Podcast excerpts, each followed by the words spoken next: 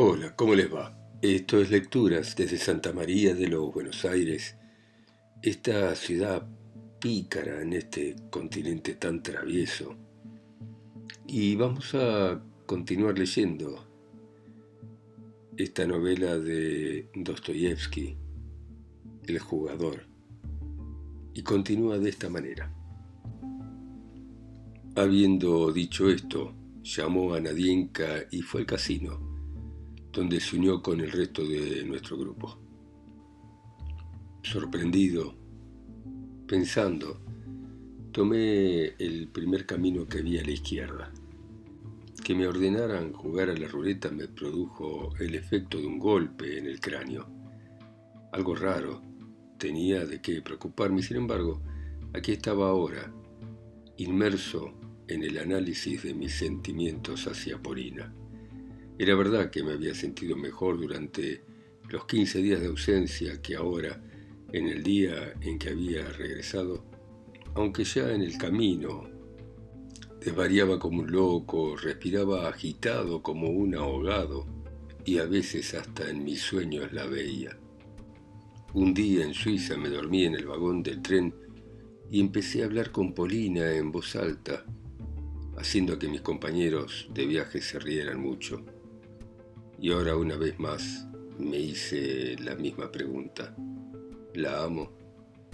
Y una vez más no supe qué decir, o mejor dicho, una vez más, por milésima vez, me contesté que la odiaba. Sí, la odiaba. Había momentos, en general cada vez que terminábamos una charla, en que hubiera dado mi vida por estrangularla. Juro que si hubiera podido hundirle un cuchillo en el pecho, lo hubiera hecho con placer. Y no obstante, juro, por lo más sagrado, que si en Schlangenberg, en esa cumbre, me hubiera dicho efectivamente, tírese, me hubiese tirado y hasta lo hubiese hecho con gusto. Yo lo sabía. De una manera o de otra, había que resolver la situación. Ella a su manera lo entendía con toda claridad.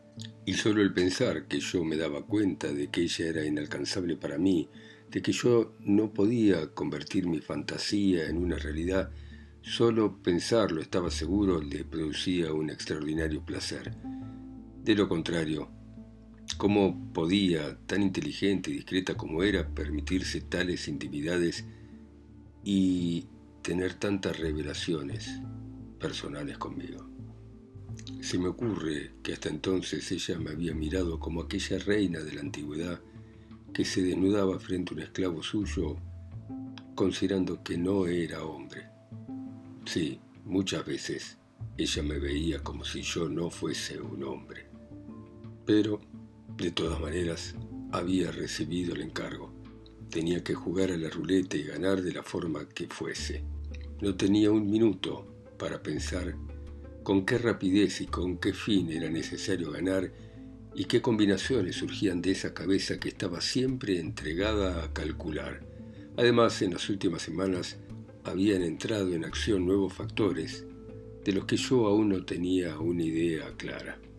Era necesario averiguar todo eso, investigar esas cuestiones y cuanto antes lo hiciera, mejor.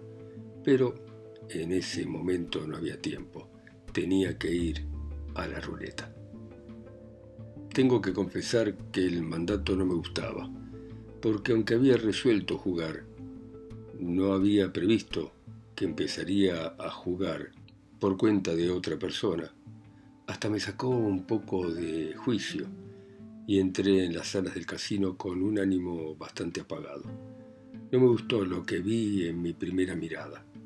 No tolero la actitud servil de las crónicas de todo el planeta y sobre todo la de nuestros diarios rusos, en la que cada primavera los que escriben hablan de dos situaciones. Primera, del extraordinario lujo y lo espléndidas que son las salas de juego en las ciudades de la ruleta del Rin. Y segundo, de las montañas de oro que dicen se ven sobre las mesas, porque al final no se le paga por eso y sencillamente lo dicen por ser serviles. Esos salones sucios no tienen ningún brillo y en cuanto a oro, No solo no hay mucho de él en las mesas, sino que apenas se ve. Es cierto que alguna vez durante la temporada aparece un tipo extraño, algún asiático o un inglés, o tal vez un turco, como ocurrió este verano, y gana o pierde sumas muy importantes. Sin embargo, el resto de la gente sigue jugando unos míseros gulden y la cantidad que aparece en las mesas en general es bastante modesta. Cuando ingresé en la sala de juego por primera vez en toda mi vida, dejé pasar un rato sin probar suerte. La muchedumbre, además, era algo abrumador. Aunque hubiera estado solo, sin embargo, creo que en esa ocasión me hubiera ido sin jugar. Tengo que confesar que fuertemente me latía el corazón y que no estaban todas conmigo. Probablemente sabía y hasta había decidido un tiempo atrás que de Rultenburg no iba a salir como había llegado que algo definitivo o algo extremo iba a ocurrir en mi vida. Así tenía que ocurrir y así ocurriría. Por ridícula que sea mi confianza en los beneficios de la ruleta, es aún más ridícula la opinión corriente de que es estúpido y absurdo esperar algo del juego. ¿Y por qué el juego tendría que ser peor que cualquier otro medio para ganar plata, por ejemplo, un comercio? Hay algo que es cierto, que de cada 100 gana uno, pero eso a mí qué me importa. De cualquier manera, desde el primer momento tomé la decisión de observar todo con mucho cuidado y de no intentar nada extremo en esa ocasión.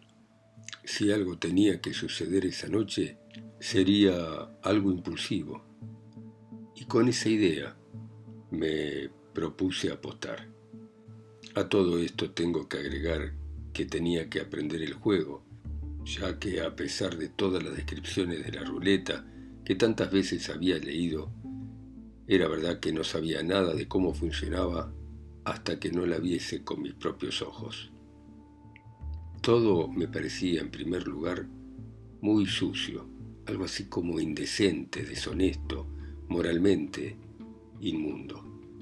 No hablo de esas caras intranquilas, excitadas, que por docenas o hasta cientos se agrupan alrededor de las mesas del juego apretándose. La verdad es que no veo nada sucio en el deseo de ganar lo más posible y lo más rápido. Siempre se me ha ocurrido una idea necia, la opinión de los moralistas bien alimentados y llenos de plata, que escuchando decir a alguien justificándose, que de todas maneras estaba apostando pequeñas cantidades de dinero, contestó, peor, porque el afán de ganar también será mezquino. Como si la aspiración de ganar no fuera la misma cuando se gana mucho que cuando se gana poco. Es nada más que una cuestión de proporciones. Lo que para un millonario es poco, tal vez para mí es una riqueza y si se trata de ganancias o de ingresos, aunque no solo en la ruleta, sino en cualquier operación, uno le saca al otro lo que puede. Que las pérdidas o las ganancias por lo general sean algo repugnante es una cuestión que no voy a resolver ahora, porque yo también sentía la necesidad de ganar, la codicia y toda esa inmundicia codiciosa, cuando entré en la sala me resultaba conveniente, y de alguna manera familiar.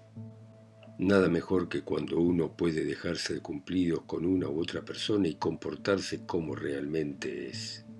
¿De qué sirve que uno se engañe? Qué cosa tan trivial y poco útil. A primera vista era repelente en toda esa gentuza de la ruleta el respeto con que miraban lo que estaba haciendo el resto. La seriedad o la consideración con que se agolpaban alrededor de las mesas, porque en estos casos uno distingue entre los juegos que se dicen de tipo equivocado y lo que se les permite a las personas decentes. Hay dos clases de juego, uno para los caballeros y otro para plebeyos propios de la gentuza, del populacho. Acá esa distinción se ve con rigurosidad. Y qué desagradable es esa distinción.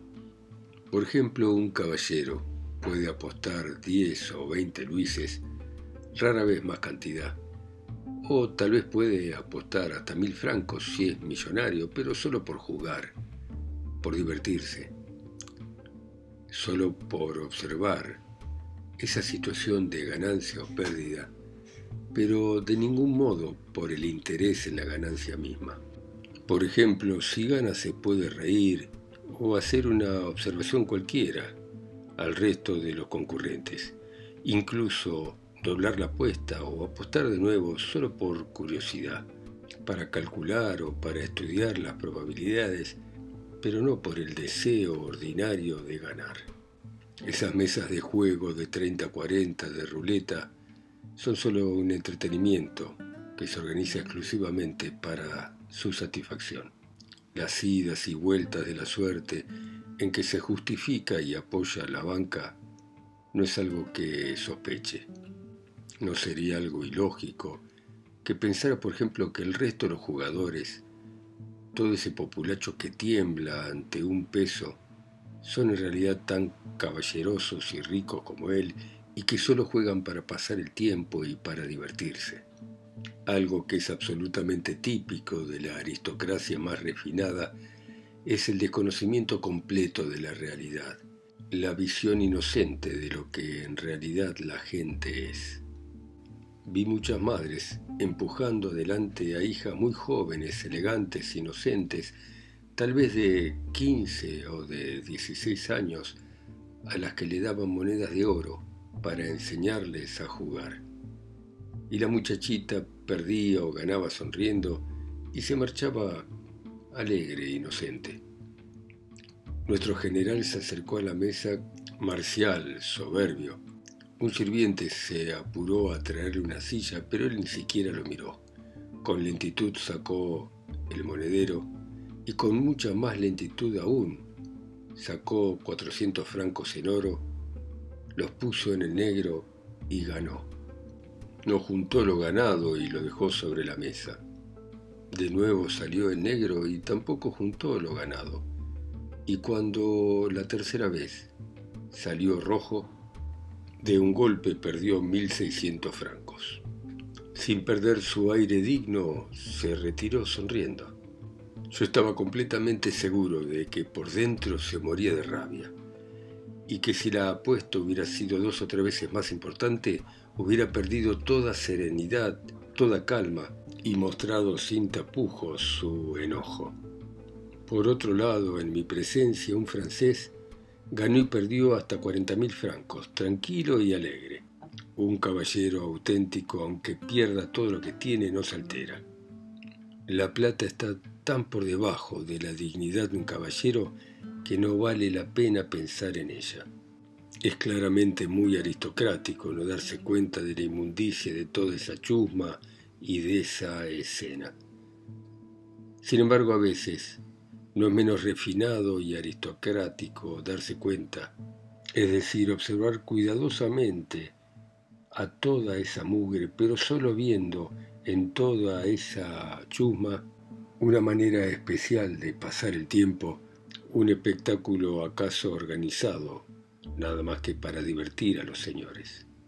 Uno puede caminar entre la gente y mirar alrededor, pero plenamente convencido de que en verdad uno es solo un observador y que de ninguna manera forma parte de esos grupos. Pero por otro lado, tampoco uno tiene que observar con demasiada atención porque sería una actitud impropia de un señor, de un caballero, ya que al fin y al cabo el espectáculo no merece ser mirado de manera atenta y larga y se sabe que pocos espectáculos son dignos de la atención cuidadosa de un caballero. De todas maneras, me parecía que todo eso merecía una atención más intensa, especialmente cuando venía aquí no solo para mirar, para observar, sino para formar parte de manera consciente y sincera de toda esa mugre. En lo que respecta a mis más íntimas convicciones morales, es obvio que no se acomodan con este razonamiento. En fin, ¿qué le vamos a hacer? Solo hablo para aliviar mi conciencia. Pero sí voy a hacer notar una cosa, que últimamente me ha sido, no sé por qué, Tremendamente espantoso ajustar mis pensamientos y mi conducta a cualquier género de patrón moral. Era otro patrón el que me estaba guiando. Es verdad que el populacho juega muy sucio. Seguramente estoy en lo cierto cuando pienso que en las mesas de juego se dan casos del más vulgar fraude. Para los crupieres sentados en los extremos de las mesas, observar y pagar las apuestas es un trabajo realmente duro. Esa sí que es otra chusma. En su mayoría son franceses. Por otro lado, yo estudiaba y observaba no para describir la ruleta, sino para entender bien el juego, para saber cómo comportarme en un futuro.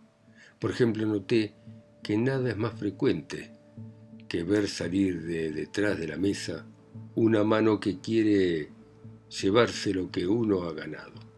Entonces se produce un gran alboroto o un griterío y vaya usted a buscar testigos que puedan decir que esa apuesta era la suya. Todo esto me parecía al comienzo un gran embrollo sin sentido. Solo distinguí y adiviné que las apuestas eran a los números, a los pares o a los impares y al rojo o al negro. De la plata que me había dado Polina Alexandrova, esa noche decidí arriesgar solamente 100 gulden la idea de empezar a jugar no porque me interesase mucho, me tenía un poco alterado. Era una sensación desagradable y quería sacármela de encima lo antes posible. Para empezar se me ocurría que estando todo relacionado con Polina mi propia suerte se iba a ir al demonio. ¿Acaso no es cierto que es imposible acercarse a una mesa de juego sin sentir enseguida que uno se contagia con ideas supersticiosas? Empecé sacando seis Federicos de oro, esto es 60 gulden, y poniéndolo a los pares. La ruleta giró, salió el 15 y perdí. Sintiéndome ahogado y nada más que para liberarme de alguna manera y de irme, puse otros seis Federicos al rojo. Salió el rojo. Entonces puse los diez Federicos, de nuevo al rojo y salió otra vez. Volví a poner todo el rojo y volvió a salir el rojo. Cuando recibí 50 Federicos, puse 30 en los 12 números del medio sin tener idea de lo que iba a ocurrir.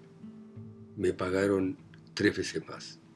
Así que entonces los Federico de oro que había puesto se habían transformado en pronto en 90.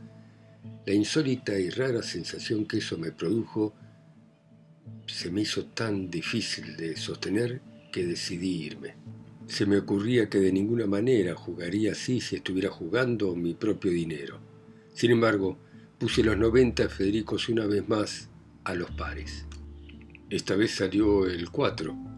Me entregaron otros 90 Federicos y tomando el montón de 180 Federicos salí a buscar a Polina Alexandrovna.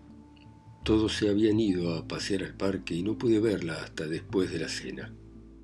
En ese momento no estaba presente el francés y el general aprovechó para decir todo lo que pensaba. Entre otras cosas, creía innecesario decirme una vez más que no le gustaría verme junto a una mesa de juego.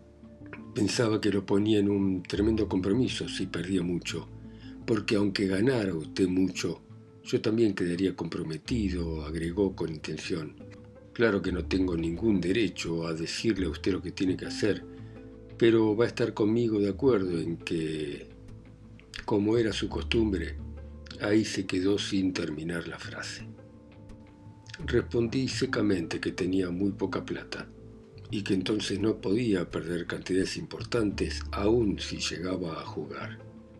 Cuando subí a mi habitación le pude entregar a Polina lo que había ganado y le anuncié que no iba a volver a jugar más por ella. ¿Y eso por qué? me preguntó. Porque quiero jugar para mí, contesté con asombro, y esto hace que no pueda.